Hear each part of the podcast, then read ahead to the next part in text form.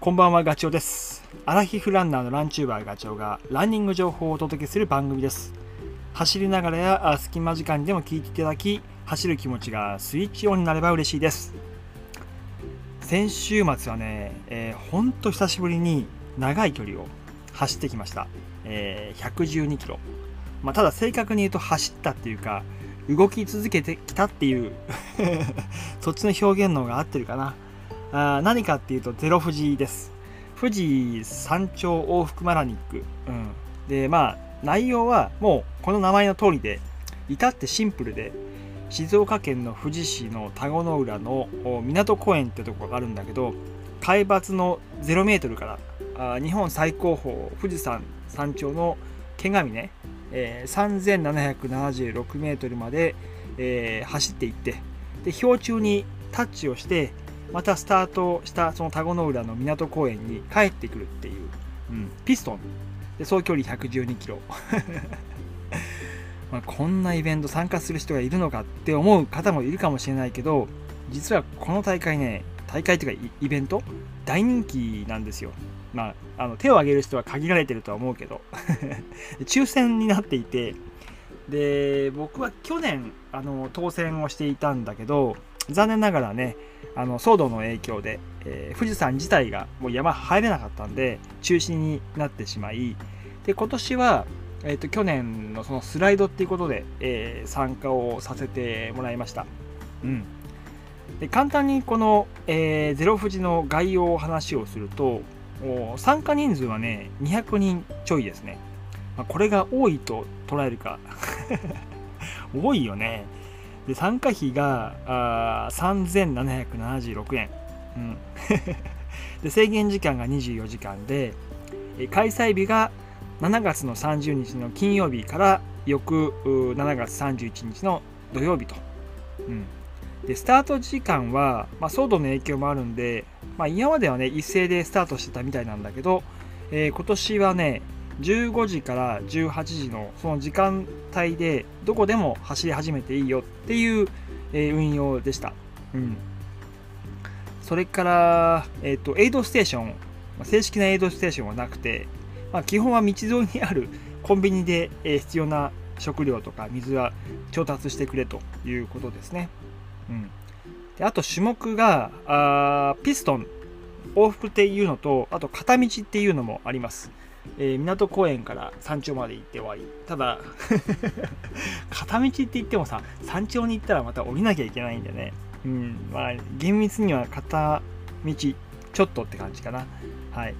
それからねこれすごいよ。ゼロ富士プラスっていう、まあ、今年で2回目の大会大会っていうかコースらしいんだけど112キロをピストンするじゃないですか。それに加えて途中でね富士山周りを一周ぐるっと100キロするって。だから112たす100だから212キロ。ゼロ富士プラス。意味わかんないですよね。でもこれ参加する人35人ぐらいいたな。うん。途中でなんか話した人もあのプラスですなんて話をしててえー、なんて、はい、来年はぜひなんて言われたけど分かりましたってすぐには答えがあの戻せなかったです。はい。それとあとねお決まりのルールじゃないんだけどあのこれやったらっていう、うん、ことがあって田子の浦の海岸にある砂、うん、それを小袋に入れて富士山頂の剣ヶ峰まで持ってってで氷柱の近くに撒いてくるっていう、うん、でこれ 面白いじゃないですか。やってきましたよちゃんと。うん。まあ振り返るとね道中112キロほんときつかった。でその時の様子は YouTube であのキンキンアップをします。で最初はね、えーと、YouTube 1動画で完結すると思ってたんだけど結構ね道中いろんなことがあったんですよ。なんだかんだでそしたら撮影した量が想定以上になってしまい 今編集中だけど多分前編と後編に分かれると思います。うん。はい。ちょっとそれはあの後々配信するのでお待ちいただければと思います。えー、では、今回ね、ゼロ富士、えー、まあ、動いてきて 苦労したこと3つ。まあ、これ参考になるかどうかは分かんないけど、えー、と一応ご報告すると一つはね水なんですよ、うん、でスタート夕方とはいえやっぱり海の近くなんでめっちゃムシムシするわけですよ気温は30度近くでね、まあ、うん、それでも結構暑かったよね。30度あるからね。で湿度が高いからもう走り始めて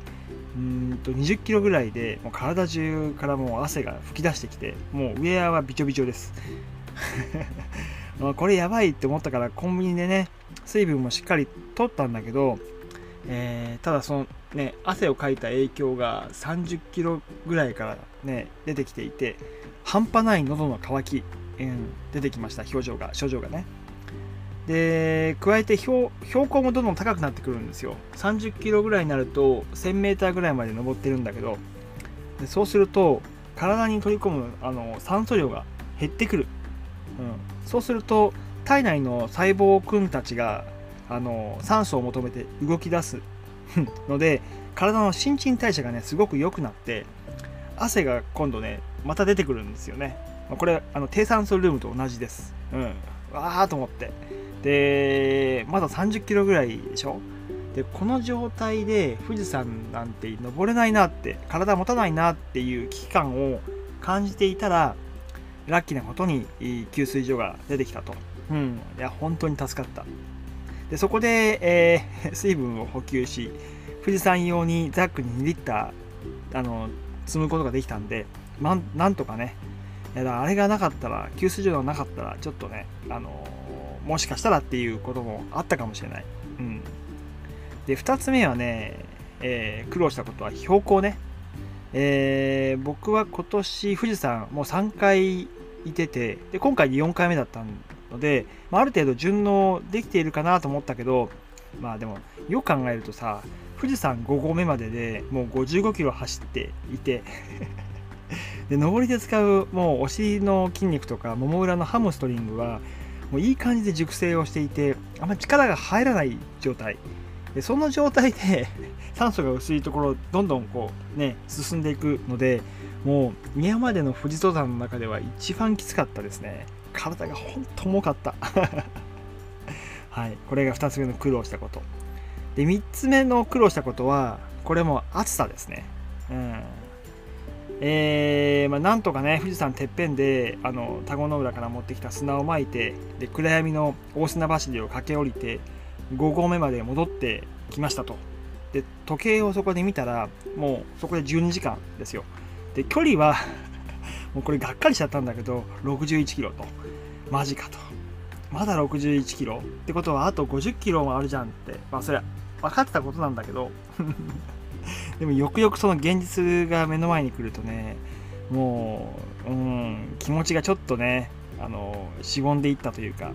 なんかこうネガティブな方に行っちゃった自分がいました。足持つかなって、うん、なんか腹も減ってきたし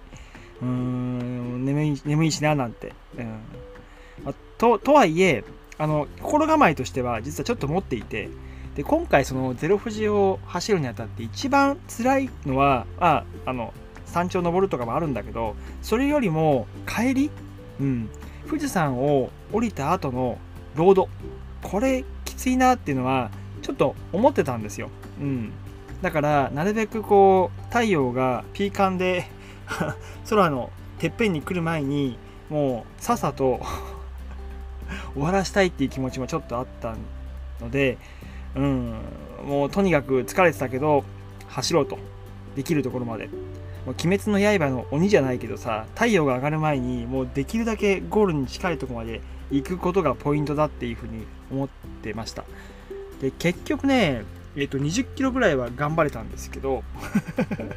残りの30キロはねもうめっちゃ気使ったな。でまあその辺りからちょうどこうコンビニとか自動販売機が出てくるのでまあもう本当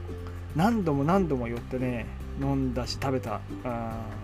そして、えー、その度になんかこう罪悪感じゃないけど弱えななんてちょっと心の中で思ったりとかして でもまたコンビニにまたすぐ入っちゃうみたいなことを繰り返しながらなんとかゴールにたどり着いたっていう感じですね。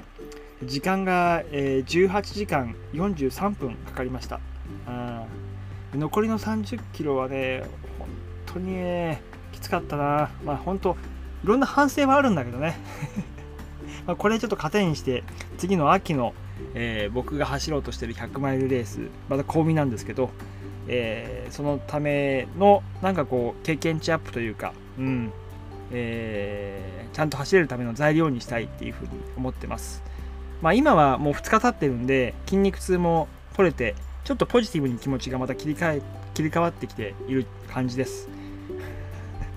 でまあ本当編集 YouTube しててゼロ富士の思い出が辛かったことがなんか逆にね楽しかったななんていうふうにちょっと切り替わってたりとかしてます。そんな YouTube の動画あのキンキンアップしますのでぜひよかったら見てやってください。はい、えー、今回はねイベント参加のご報告でした。それではまた次回の放送でお会いしましょう。ガチョウでした。バイバイ。